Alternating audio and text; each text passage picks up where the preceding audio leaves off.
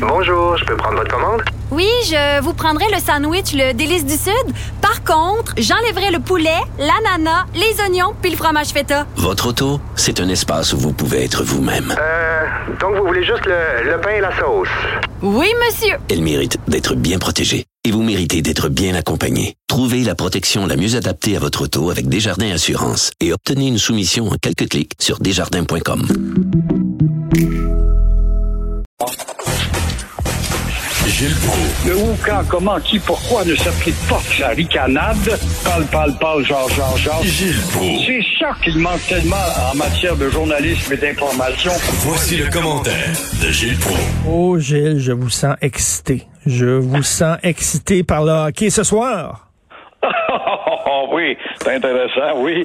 À TVA, si on veut bien suivre ça. Et justement, c'est tellement intéressant de voir qu'il va y avoir moult gens, je pense, à l'écran pour savoir si le Canadien qui a tant vanté, et tous les journalistes qui ont embarqué là-dedans, sur l'incroyable, l'incroyable amélioration de cette équipe.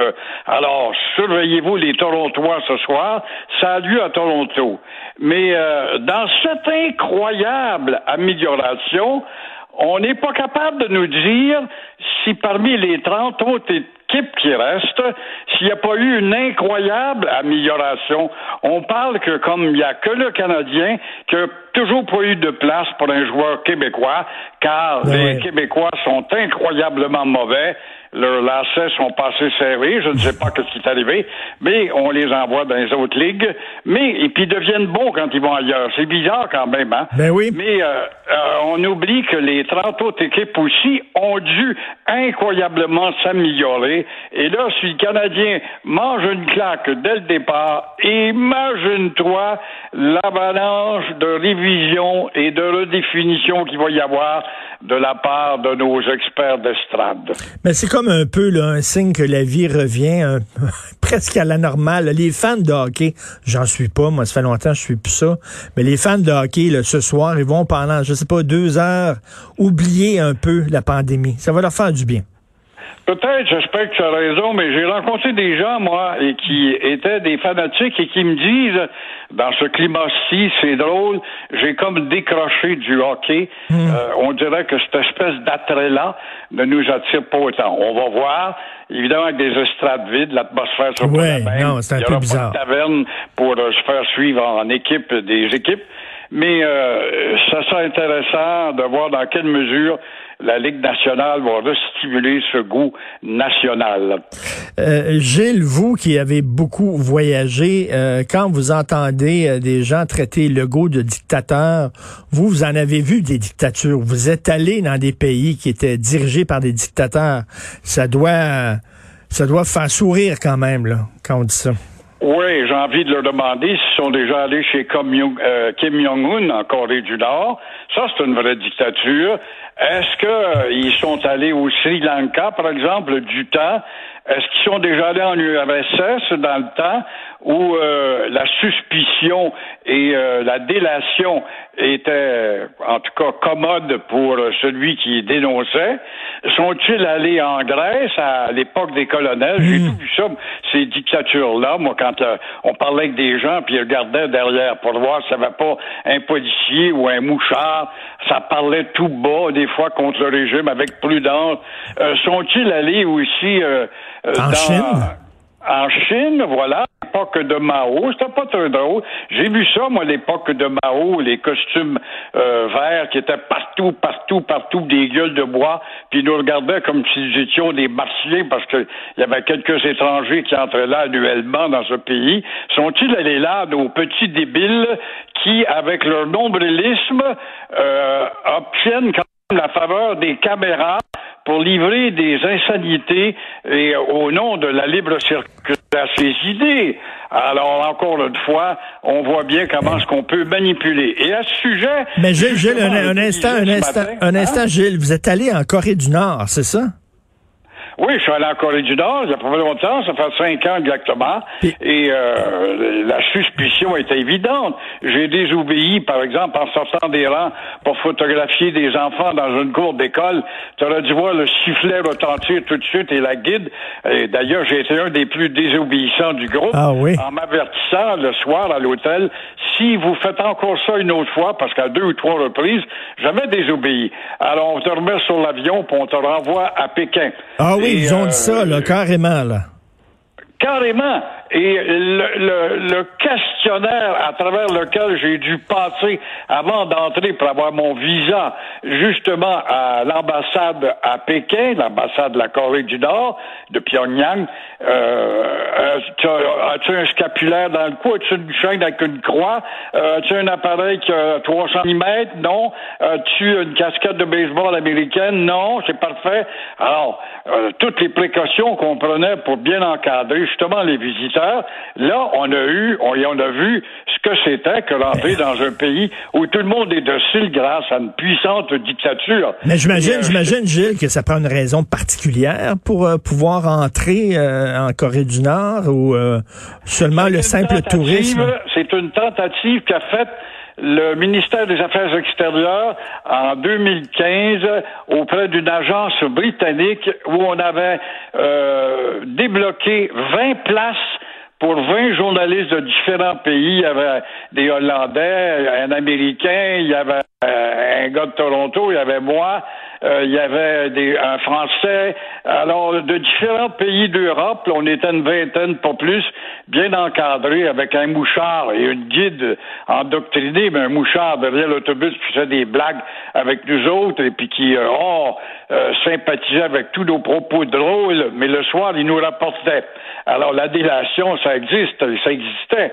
Et ça m'a fait réfléchir justement en te lisant ce matin à propos de Nicolas Taleb, justement, qui, euh, lui, était un, un expert des probabilités, qui rabroue en quelque sorte tous les malades, qui galvaude le mot dictature dans notre petit monde de surliberté qui est celui du Québec et qui traite le mot de dictateur.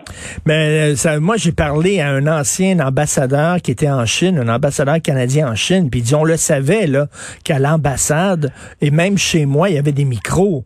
Il y avait des micros partout. Il y avait des micros d'un lampe, il y avait des micros, ils on le savait. Puis quand ma fille m'appelait, ben, je lui disais de, de, de, de faire attention à ce qu'elle me disait, parce que nos conversations étaient sous écoute. C'est ça, Ah, exact, c'est exact. Et moi-même, j'ai été installé d'un bel hôtel pour visiteurs seulement. C'est le seul hôtel. Ben, il y a plusieurs hôtels pour les Coréens, par exemple, mais le, le grand hôtel qui avait 22 étages était réservé à ceux-là qui étaient de passage, donc des étrangers.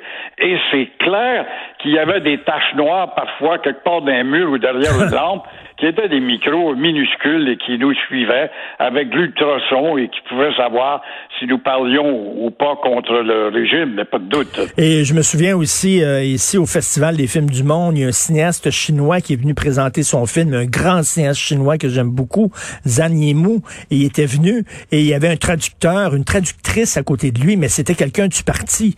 Non seulement elle traduisait euh, mes questions et ses réponses, mais elle regardait ce qu'il disait, là. elle, elle vérifiait ce qu'il disait, il était suivi, euh, il était pas libre, là. il pouvait pas euh, Ah, dire ce c'est qu'il pensait. évident que c'était une agente de- du pouvoir.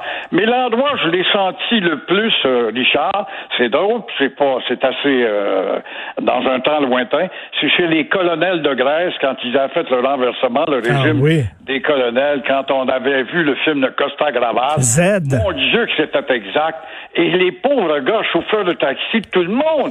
Si j'avais le malheur de poser une question en rapport avec la vie ou encore la politique, c'est à de voir qu'ils regardaient à l'arrière, autour, avant de nous répondre. Puis des fois, ils chuchotaient des réponses jusqu'à ce que j'ai vu, d'ailleurs, le régime des colonels éclater, parce que je suis rentré là en plein régime, et au bout de trois semaines, à la fin, je m'apprêtais à rentrer à Montréal, euh, quand l'aéroport était fermé. Là, j'ai vu une, une explosion de joie sur la placa, qui est l'espèce de vieux Montréal local, pour voir arriver généraliste et qui était un, le président désigné qui était réfugié à Londres, qui rentrait et que là, les colonels s'étaient sauvés parce qu'ils étaient menacés également par la Turquie au même moment où on avait renversé Monseigneur Macarios à Chypre. Et c'était d'autant plus triste aussi que la Grèce, on le sait, c'est le berceau de la démocratie. C'est là que c'est né la démocratie. Et là, soudainement, le, pays phare de la démocratie qui tombait sous les, la dictature militaire pays des grands philosophes que l'on étudie encore dans les classiques, hein, les, les Aristote, les Platon et combien d'autres qui vont, Démosthène et combien d'autres qui vont même influencer Aristote, Alexandre le Grand dans l'histoire, et euh, où on établit évidemment, ça a bien raison, la démocratie qui fait fi quand même de l'épanouissement de la femme à l'époque, mais euh, qui est quand même le point de départ de la démocratie. Pouvait-on imaginer ça avec un régime de colonel où la suspicion, la délation était à l'ordre du jour? Gilles, j'ai pensé à vous ce matin euh, euh, parce que, bon, je lisais sur le, la préservation du patrimoine architectural, puis on le sait, Gilles, vous en parlez souvent, que des maisons historiques qui ont été rasées, des maisons qui étaient habitées par des patriotes, par des, des anciens premiers ministres et tout ça, on s'en fout, on rase ça. Mais sauf qu'on veut protéger les, les experts en patrimoine architectural, ils veulent protéger l'enseigne de Da Giovanni. Ça, c'est bien important, là. Non, non, pour, vrai, c'est pas une joke. Là. Ils disent que l'enseigne, parce que là, il va y avoir des travaux ici, ils vont démolir Da Giovanni, mais il faut garder l'enseigne. Alors, vous savez... Ouais, la belle chanson de Yolanda Lisi, qui nous a chanté ça pendant des années de temps à la radio dans les années 50. C'était une grande vedette, Yolanda Lisi, que j'ai connue un peu, très patriote en passant, qui était devenue très québécoise, engagée René Lévesque. C'est incroyable. Et euh, Da Giovanni, il faut pas oublier que l'enseigne est en dessous d'une autre enseigne que Valérie Plante, suite aux, plantes, aux plaintes, avait protégée, qui est celle de Archambault.